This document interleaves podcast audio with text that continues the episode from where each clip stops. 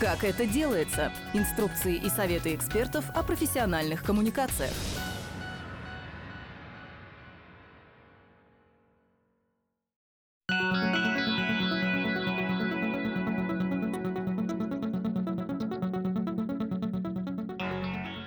Здравствуйте!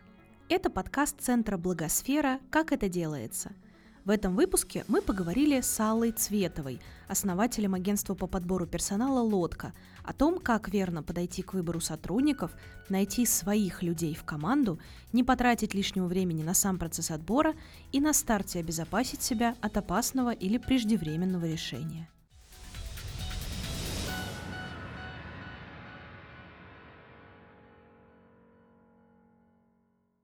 Можно ли вообще найти идеального сотрудника для своей НКО? И если да, то как это сделать? Для себя я приняла как аксиому, что идеальных людей не бывает. Ну, вообще в жизни.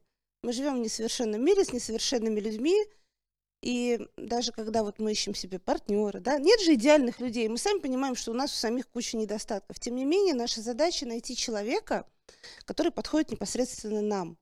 И вот если мы это примем, если мы четко поймем, какой человек нам нужен, то мы найдем человека на какое-то обозримое будущее. Если рисовать какого-то идеального персонажа, идеального сотрудника, то мы можем очень долго искать и очень долго разочаровываться. Поэтому вот для себя я приняла вот такое. Расскажите, пожалуйста, про агентство «Лодка», чем конкретно оно занимается, по какому принципу подбирает персонал для НКО и малого бизнеса? Пару слов о том, как все начиналось и почему мы пришли вообще в э, третий сектор, как так получилось. Я по образованию менеджер по персоналу, получила диплом и поняла, что не очень хочу работать по этой специальности. Пошла в маркетинг, получила второй диплом, и почти 20 лет я отработала в маркетинге. Тем не менее, вот эта вот история с персоналом меня постоянно догоняла, потому что мой отдел постоянно принимал участие в каких-то мероприятиях, каких-то знаете, на стыке маркетинг и персонал, там э, корпоративы, подарки, дети и так далее. Иногда я подбирала сотрудников, естественно, в свой отдел, в свою команду, и как будто бы меня жизнь возвращала к подбору персонала. Я сопротивлялась. Также 12 лет назад моя знакомая Алена Куратова создала фонд «Дети-бабочки».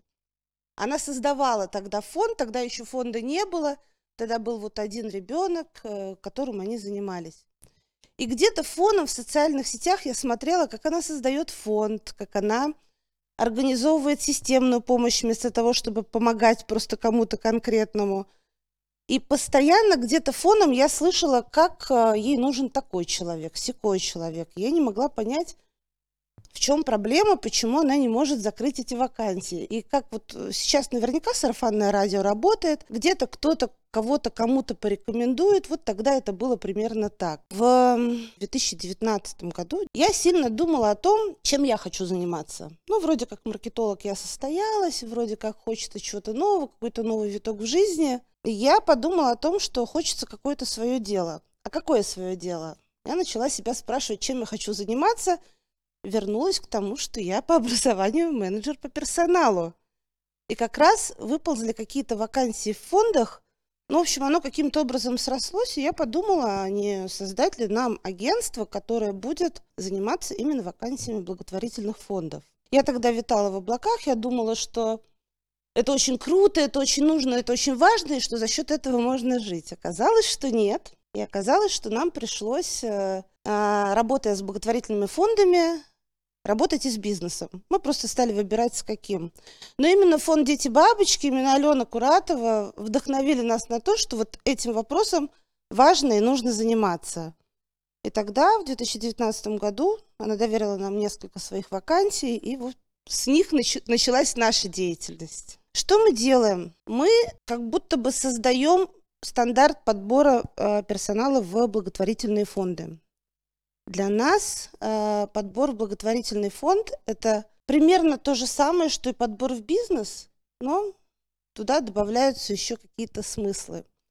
Для нас очень важно э, поменять мнение соискателей о том, что такое работа в НКО. Потому что для многих это про помогать, про быть хорошим, про то, что непонятно, что делают это, эти фонды. Раньше, вот 4 года назад, когда мы размещали вакансии даже на Фейсбуке, в нас прямо летело очень много помидоров, что вот, да вы хотите найти работников за копейки, да непонятно что.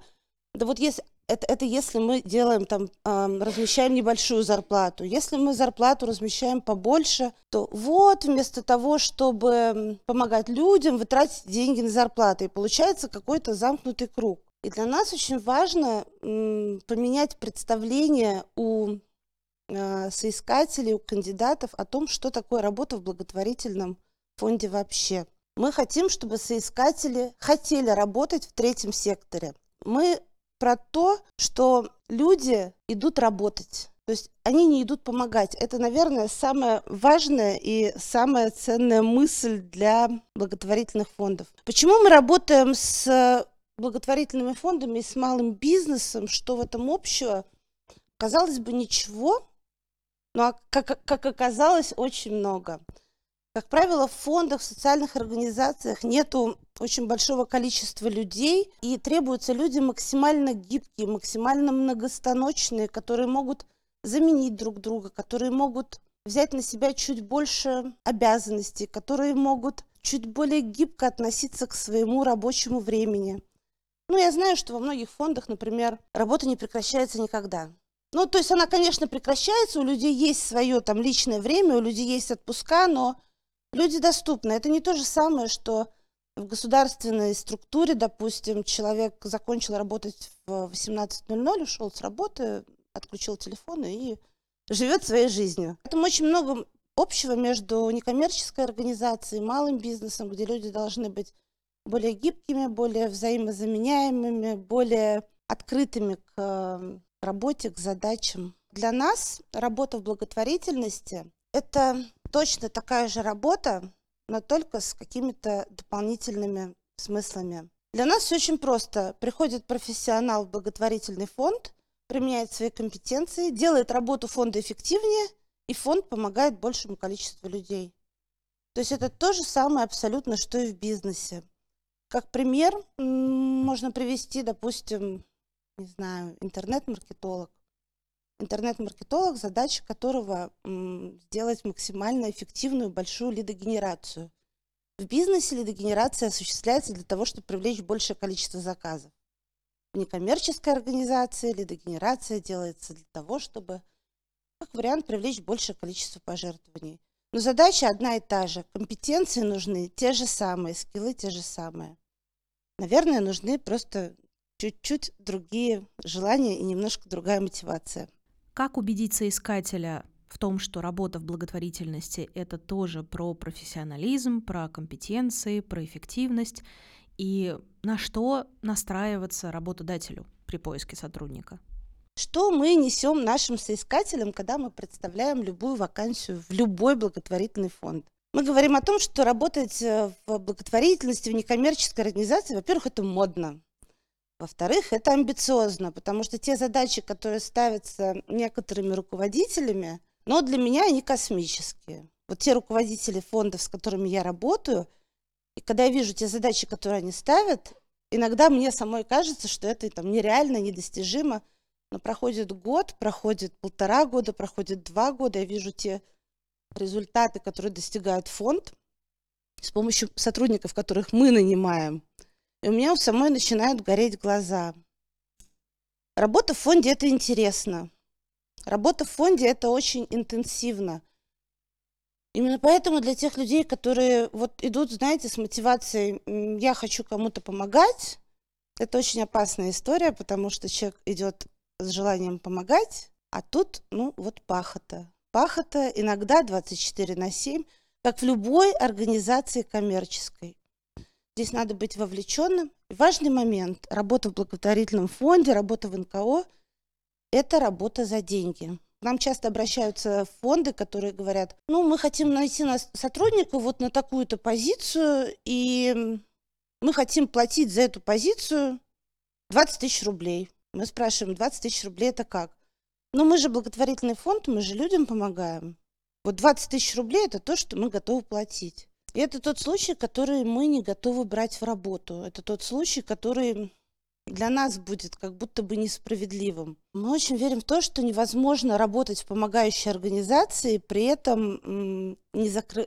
чтобы сотрудник имел какие-то свои незакрытые потребности. То есть человек устраивается на работу, он устраивается на работу для того, чтобы зарабатывать деньги там, на себя, на свою семью, на какие-то свои потребности. Если у человека не закрыты свои базовые потребности, то он вряд ли сможет эффективно работать и осуществлять какую-то помогающую деятельность. Иногда бывают ситуации, когда к нам приходит фонд с какой-то позицией сложной, 50 тысяч рублей. Пиарщик 50 тысяч рублей. Пиарщики на рынке стоят, не знаю, 120-150. То есть разрыв настолько большой, что я вынуждена отказывать этому фонду, потому что я понимаю, что ни я, ни мои сотрудники, мы не сможем закрыть эту вакансию, мы не сможем найти нужного человека, у нас будет потом какая-то взаимная неудовлетворенность друг другом. Нам скажут, вы нам не смогли найти, вот, и потом еще о фонде будут какие-то вещи говорить, что ну вот они хотят за какие-то копейки. Нужно очень сильно разделять, если мы говорим про волонтерство, это одно, если мы говорим про работу, то работа должна быть за деньги. Мы соискателям всегда говорим так, что работа в фонде это за деньги. Да, это может быть в рынке, но это может быть чуть, может быть, по нижней границе вот этого рынка. Или где-то на, на стыке. Но это те деньги, за которые работать не обидно, не стыдно, нормально. При этом фонды это всегда про белые зарплаты, это надежно, есть какие-то свои плюсы. И человек уже имеет возможность взвесить. Он хочет э, там больше денег, он идет в бизнес, или он готов работать чуть за меньшие деньги, но не обидные. Вот этот момент, он очень важный, здесь очень тонкая граница. Поэтому, когда вы ищете сотрудников, когда вы говорите о любой вакансии, посмотрите рынок, посмотрите, сколько специалисты стоят, э, неважно, это НКО, не НКО, в принципе, сколько должен зарабатывать человек по той или иной вакансии. И самое главное, что то, во что мы верим, человеку нужен человек, и э, нужно искать своих людей, тех людей, которые разделяют ваши идеи, ваши ценности. Это при том, что мы условия даем такие, которые должны быть. Даже если человек будет разделять ваши ценности, но вы ищете его за бесплатно, вы можете просто не сойтись. Как в идеале должен проходить процесс подбора персонала? Сначала формируется запрос, потом создается объявление и так далее, и так далее. Сейчас все вот эти этапы мы разберем отдельно. Формирование запроса. Наверное, это самый важный момент. Здесь нужно определить, почему, в принципе, возникла потребность в том или ином сотруднике. Ну, вы же не просто так вот проснулись и решили, что вам надо. Нет, у вас скопился какой-то ворох задач, вам нужно их решать, и вам нужно вот эту потребность закрывать. У вас э, есть представление о том, какие задачи человек будет решать, какой функционал, Исходя из тех задач, которые вы опишете, вы сможете описать те компетенции, которым должен обладать человек, чтобы закрыть этот функционал. Они очень формальные. К ним нужно подойти формально. К ним нужно подойти максимально формально и максимально четко описать. Например, если вы ищете человека для коммуникации с партнерами, то он должен список того, что он должен будет делать, и какими компетенциями этот человек должен будет обладать. То есть он должен будет уметь грамотно писать, он должен будет уметь э, корректно разговаривать, он должен располагать к себе людей и так далее, и так далее, и так далее. Вот это тот формальный список, который вам поможет составить некий формальный портрет – а мы при этом учитываем какие-то личные качества человека, насколько мы хотим, чтобы с ним было комфортно работать. То есть у нас должна быть эта идея в голове. Это знаете, как у доктора, вот максимально честно, с кем я хочу работать. Вот мне нужно решить вот эти задачи, этот человек будет со мной в компании находиться, не знаю, 8 рабочих часов, но если у вас переработки, то больше. Возможно, вы будете с этим человеком ездить в какие-то командировки, возможно, у вас будут какие-то мероприятия, которые вы организовываете. И вот здесь вам нужно четко для себя э, максимально честно описать, какого человека я хочу целый день, пять раз в неделю видеть рядом с собой. Вот максимально честно. Вот просто вас человек не должен бесить. И этот человек должен быть вашей, не знаю, правой рукой, левой ногой. Этот человек должен быть рядом и помогать решать ваши задачи. Вот, если этот человек будет э, там очень компетентный, но вы с ним не будете сходиться ментально, вам будет работать с ним сложно. Этот запрос вы формируете для себя, и уже на основании этого запроса вы будете формировать какое-то объявление. А с объявлением немножко сложнее, потому что вот вы описали там, первые два пункта, они формальные, это все вы будете вносить в объявление. А что-то, что вы себе описали, нафантазировали, это в объявление вносить нельзя. Запрещено законодательством. Итак, что нужно внести в объявление? Первая часть объявления всегда представляет организацию. Здесь нужно дать какую-то базовую информацию. Например, не знаю, благотворительный фонд такой-то ищет свою команду, такого-то специалиста, мы занимаемся вот тем-то, дать какой-то посыл. Дать посыл, чтобы человек, который будет читать это объявление, для себя решил, хочет ли он дальше читать. Потому что вот самая верхняя шапка – это то, что соискателю дает общее представление, он решает дальше, хочет он это читать дальше или нет. Обязательно вносим в объявление все, что мы описали, что касается задач. Это формально называется функциональные обязанности в HeadHunter. Дальше вносим все компетенции. Это то, что, на ваш взгляд, человек должен уметь для того, чтобы выполнить эти задачи. Можете внести какие-то личные качества, но это, я думаю, все знают, да, нельзя про пол, нельзя про возраст, никаких дискриминирующих вещей нельзя. Объявление сделали, объявление куда-то разместили, Понятно Headhunter, понятно Superjob, понятно какие-то другие работные сайты. Один из каналов вакансий для хороших людей, не знаю, знакомый, незнакомый, Ирина Контарева, она всегда с радостью берет от некоммерческих организаций объявления бесплатно. Оттуда всегда очень хороший трафик э, про все вакансии, связанные с пиаром, рекламой, коммуникациями, продажами. Для меня вот эта вот вакансия для хороших людей иногда становилась прямо какой-то палочкой-выручалочкой, когда там тот же HeadHunter выдавал кучу ненужного трафика, а оттуда приходят какие-то прям заряженные люди с горящими глазами. Вот дальше самое интересное. Работает сарафанное радио, работают э, работные площадки, работают социальные сети. К вам возможно, идет какой-то трафик. Бывают вакансии, на которых там откликнется 5 человек, бывает вакансии, на которых откликнутся 500 человек. Поэтому для себя очень важно определить маркеры, по которым вы выбираете резюме. Понятно, что у вас есть какие-то зарплатные маркеры. Это маркер очень важный. Если человек ищет работу на 100 тысяч, вы предлагаете 60, вот этому человеку, наверное, вам не стоит даже тратить время, звонить ему разрыв в зарплатных ожиданиях и, и тем, что вы можете предложить, должен быть ну, не более 15-20%. Если разрыв больше, то просто поэкономьте время и свое, и соискателя, вы, наверное, не договоритесь. Что касается компетенций, здесь очень зависит от позиции, и здесь нужно быть максимально гибкими для меня вот внутри, внутри нашего агентства вот этот порог соответствия требованиям, он примерно 70%. То есть если соискатель соответствует хотя бы на 70%, с ним можно разговаривать. Что делать с оставшимися 30%? Здесь мы смотрим на личностные качества кандидата. Ну, вот у нас был кейс с одним из фондов. Они искали интернет-маркетолога. За 80 тысяч они хотели, честно говоря, космос. Они хотели человека с определенным опытом, с определенными кейсами, который владеет определенными инструментами.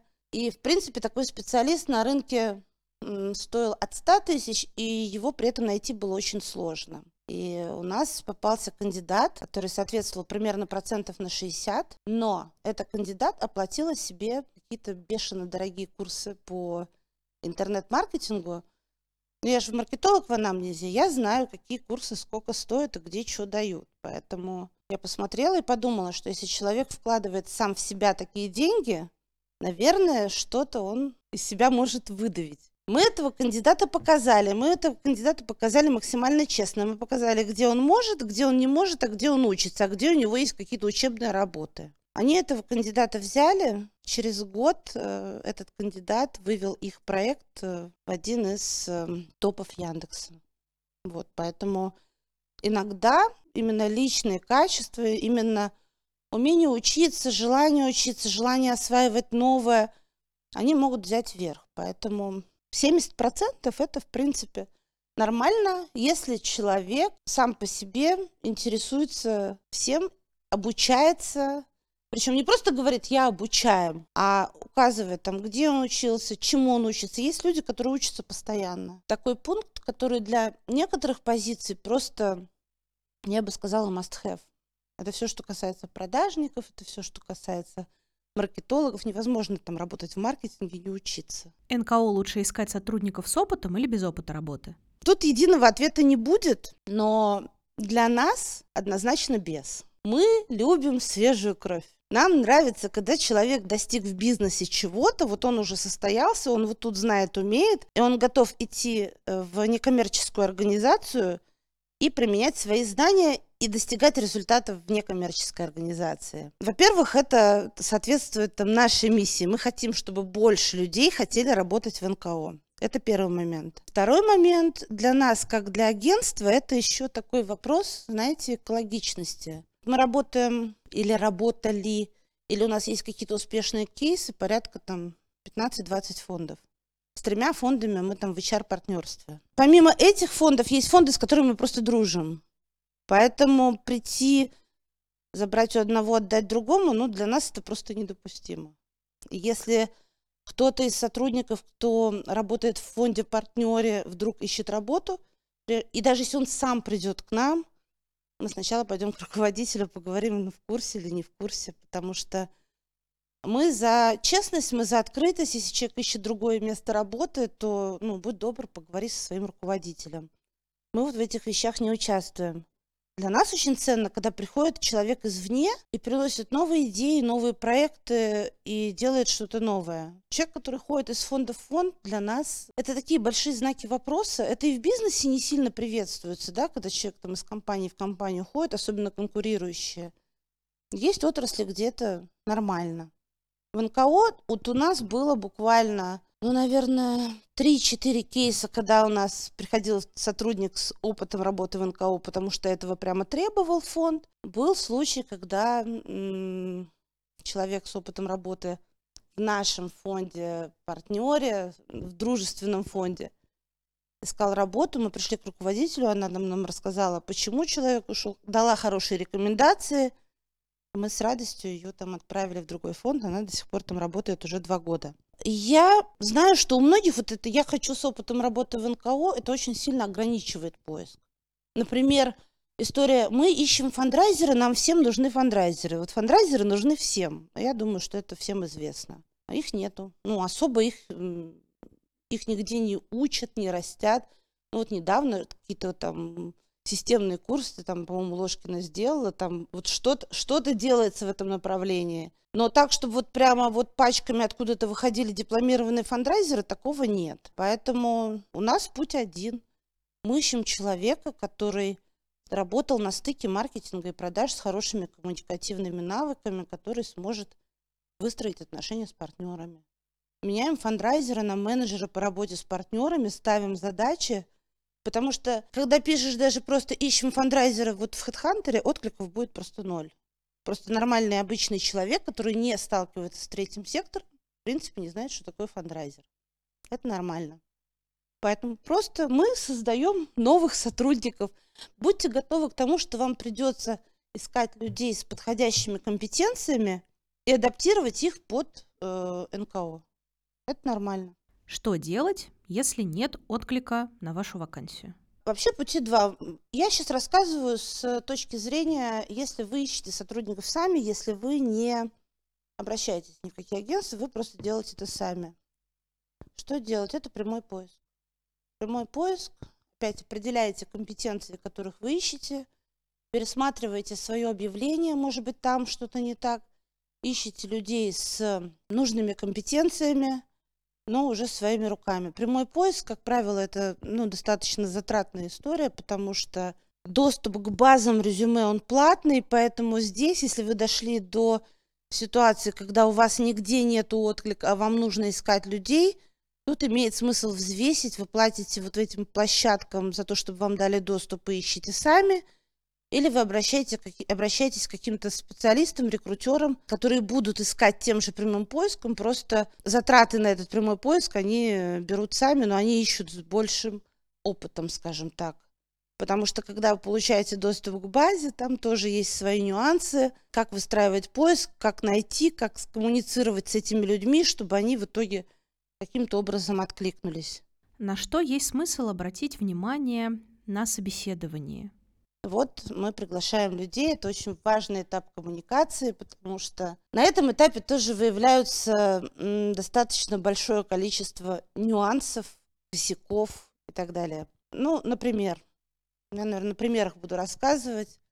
Вот у нас есть э, объявление, на него откликнулось там 50 человек, 10 мы хотим пригласить. В HeadHunter есть такая стандартная фраза, стандартная формулировка там, добрый день, э, уважаемый Иван Иванович.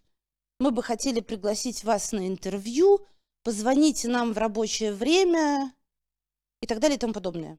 Мы эту стандартную формулировку заменили, потому что, ну, звонить нам сложно, откровенно скажу, потому что рекрутеры постоянно находятся в интервью, а пропускать там через какого-то администратора, соискателя, это неэффективно. Поэтому у нас другая формулировка. Мы пишем так, э, там, уважаемый Иван Иванович, мы, мы бы хотели пригласить вас на интервью.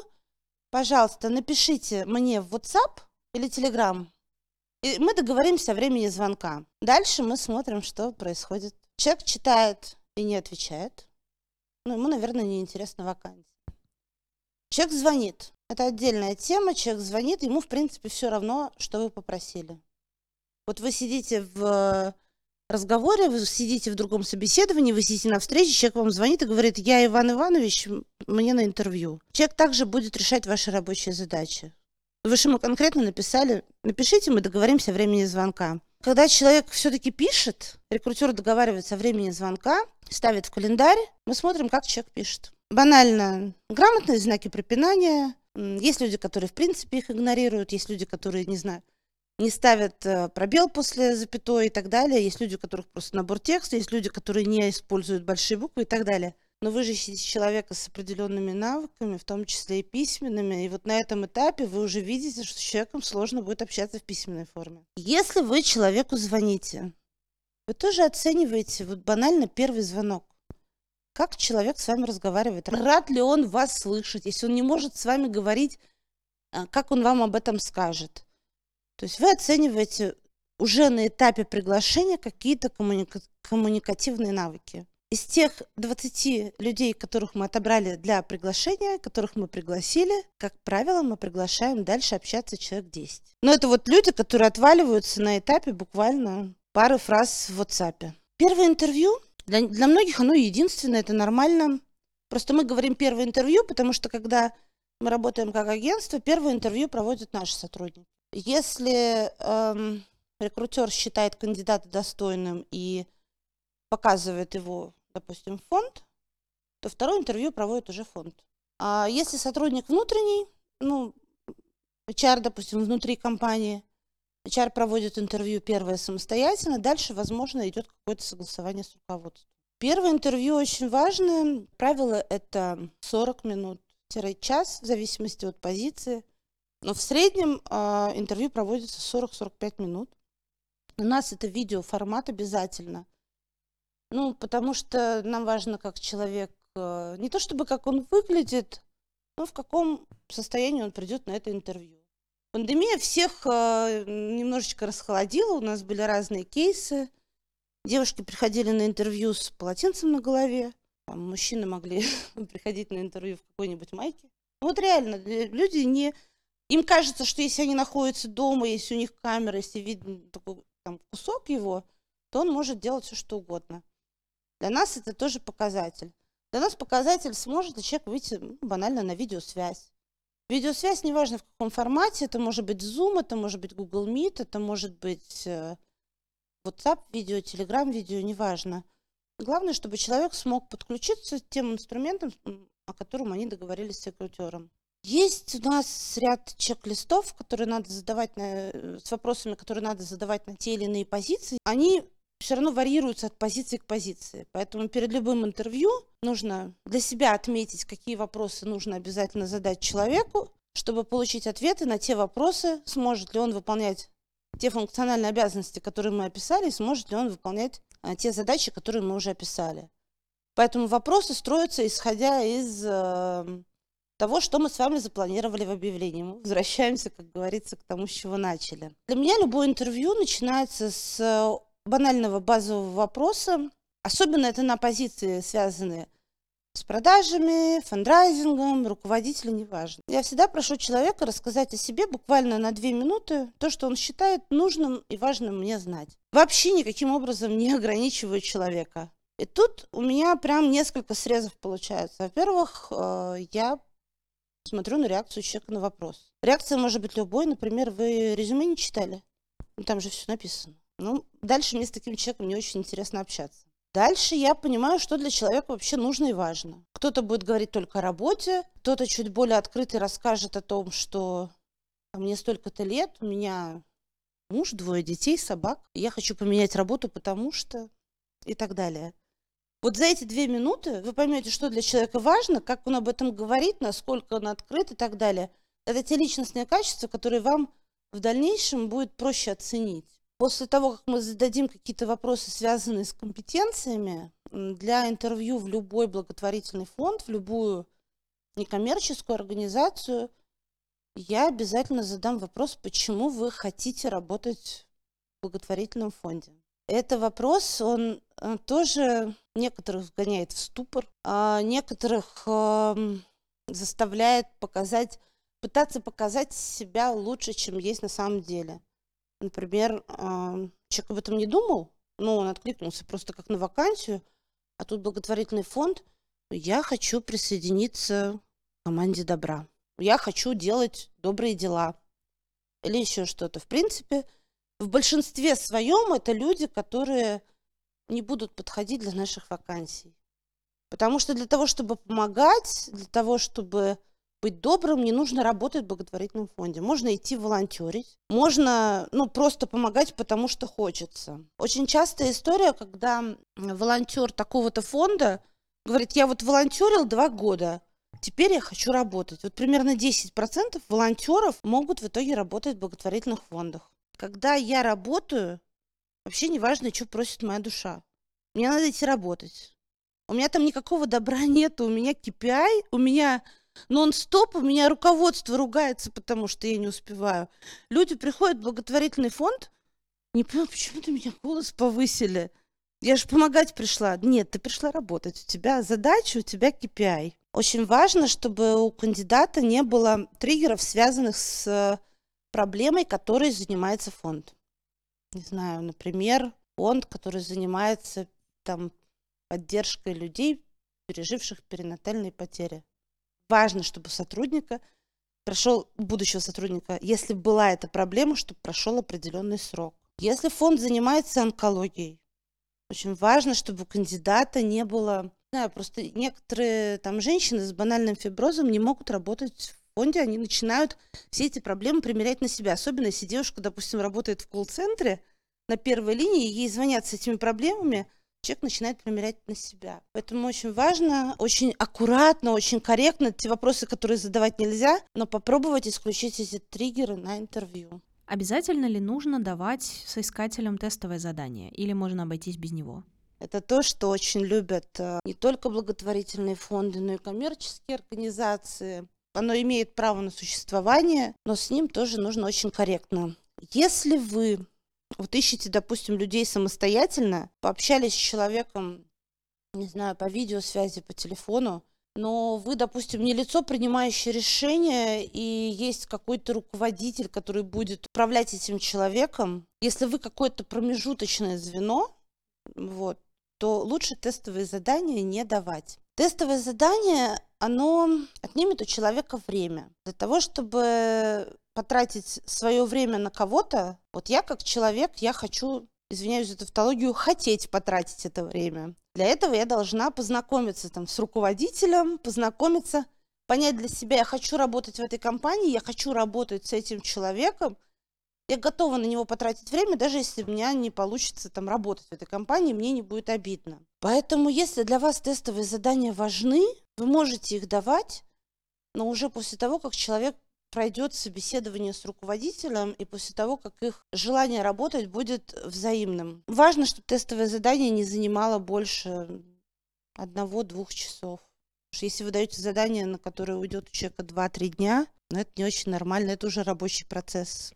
В каких случаях необходимы рекомендации, допустим, от предыдущего работодателя? Мне кажется, что третий сектор, он достаточно узкий. Есть всевозможные чатики, где люди обмениваются информацией о людях, поэтому если человек идет там из фонда в фонд, э, то, как правило, репутация, она себя догоняет. Можно спросить у кого-то, там, Маша, у тебя работал такой-то человек, что скажешь? Если к нам идет человек из какой-то другой отрасли, и нам нужно собрать рекомендации, то мы рекомендуем делать это максимально корректно – во-первых, обязательно спросить у соискателя, можно ли взять рекомендацию текущего работодателя. Не всегда текущий работодатель в курсе, что человек ищет работу. Обязательно запросить у соискателя, у кого можно взять эти рекомендации.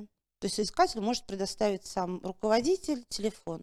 Вы представляетесь, говорите о том, что у вас идет соискатель на такую-то вакансию, спрашиваете о сильных, слабых сторонах, можно спросить, как человек себя зарекомендовал. Для меня ключевой вопрос – это если бы была возможность этого сотрудника вернуть, вернули бы вы в компанию этого сотрудника? Для меня это прям самый важный, самый ключевой вопрос. Очень важно, чтобы рекомендации были взяты с разрешения сотрудника, потому что без разрешения это не очень бывает корректно, иногда приводит к казусным ситуациям, когда, допустим, вы звоните на место работы, там написано в резюме, что он уже уволился, а он, допустим, еще работает. Как правильно оформить офер, предложение о работе? Очень часто в благотворительных организациях, да и в малом бизнесе тоже. Ну ладно, Лен, в понедельник выходишь. Все. Офер – это документ, который юридической силы не имеет. Он дает определенный вес вашему предложению. Он показывает, это, это как соглашение о намерениях. Когда человек находится в поиске работы, у него есть плюс-минус равнозначные предложения. Если есть просто устное на словах, есть что-то на бумаге, с большой вероятностью отдаст соискатель предпочтение тому, что на бумаге, потому что это выглядит более надежно. В офере прописываются самые базовые вещи. Это основные обязанности, это график работы, это место работы, да, это как какой-то адрес или удаленная работа. Обязательно прописывается заработная плата, желательно, чтобы она была в цифрах гроз, ну, так вот, если по-правильному. Еще раз повторюсь, юридической силы никакой нету этого документа, но этот документ дает э, такой, такой больший психологический комфорт. Вот я получил офер, у меня есть какая-то надежность. Я получил два оффера, я сижу, выбираю, я визуализирую. То есть это вот что-то что на бумажке. Сопровождаете ли вы как-либо сотрудника или ту или иную благотворительную организацию как вашего клиента уже после того, как сотрудник получил офер и вышел на работу? После того, как получили офер, человек выходит на работу, вот это самый, наверное, важный момент, который должен быть важным для любого фонда, для любой компании. Для меня это, извините, шкурный интерес. Бывают ситуации, когда мы, а, как агентство, подбираем сотрудника, мы подбираем его больно, тяжело. Средний, средний срок поиска сотрудника любого – это 5 недель. Бывает меньше, там, за пару недель повезло. Бывает больше, когда очень сложные вакансии. Можно искать и 2, и 3 месяца, и руководящие позиции. И вот мы ищем, ищем, ищем, положили туда кучу времени, сил, денег.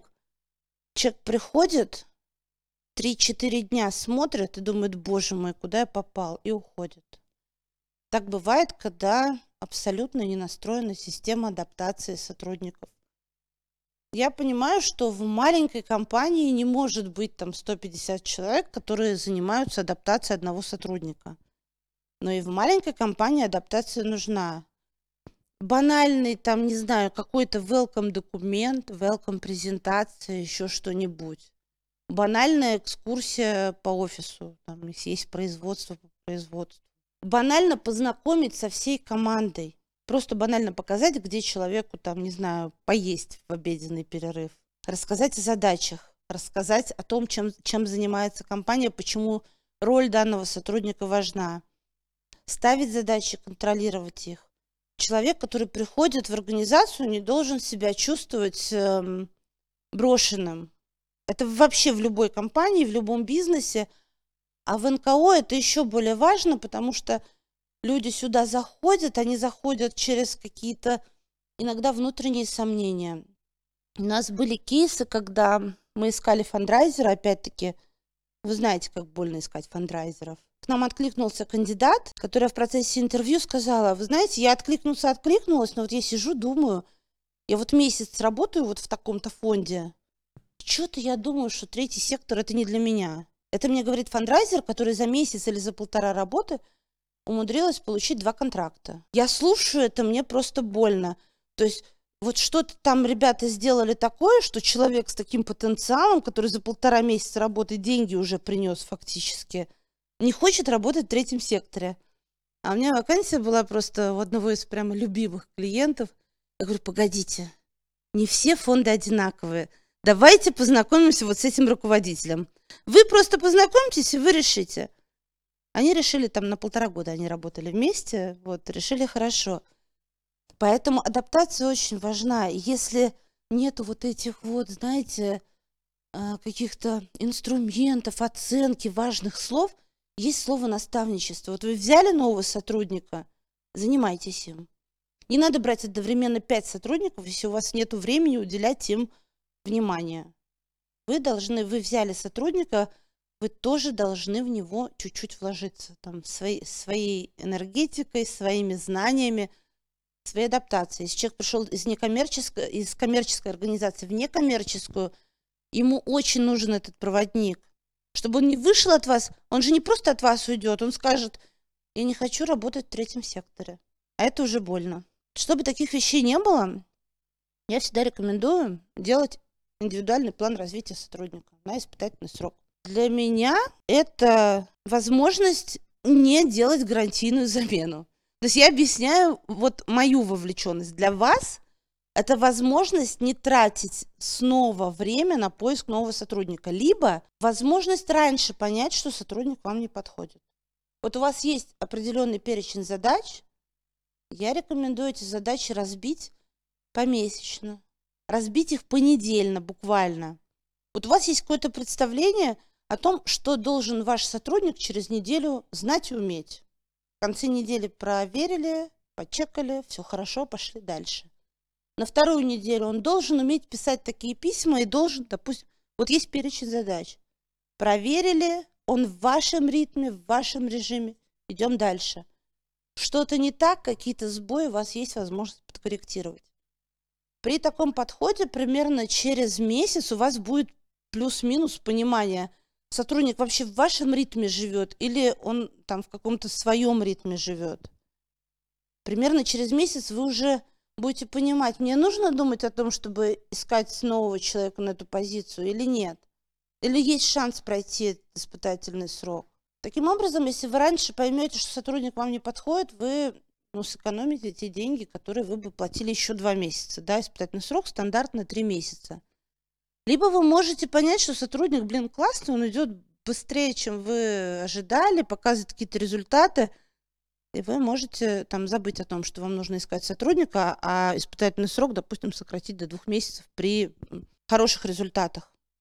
То есть здесь самое важное своевременно отслеживать очень важно коммуницировать с человеком, потому что вот, допустим, у нас, как у агентства, мы же не, не внутри компании, мы не знаем, что там происходит. Поэтому у нас есть контрольные точки. Например, завтра выходит сотрудник, у него первый день работы. Рекрутер обязательно напишет соискателю, открыточку отправит, поздравляем с новым местом работы, желаем там успехов и так далее. Обязательно позвонить э, работодателю, все ли хорошо, вышел ли все на месте, все отлично. Следующая контрольная точка через неделю и с сотрудником, и с работодателем. У сотрудника спрашивают, все ли хорошо, нормально ли адаптируется сотрудник. У работодателя спрашивают плюс-минус то же самое. Потом контрольная точка через месяц, потом через э, три месяца. Таким образом, есть возможность как-то вот состыковать, если, вознико- если возникают какие-то проблемы, то как-то скорректировать их э, и, или понять, что корректировать нечего, надо искать нового сотрудника. Поэтому главное вот своевременно отслеживать выполнение задач, не бросать людей на произвол судьбы.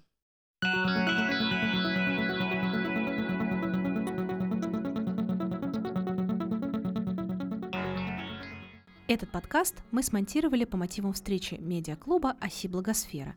Встречи проходят в рамках проекта НКО «Профи. Информация, знания, практики».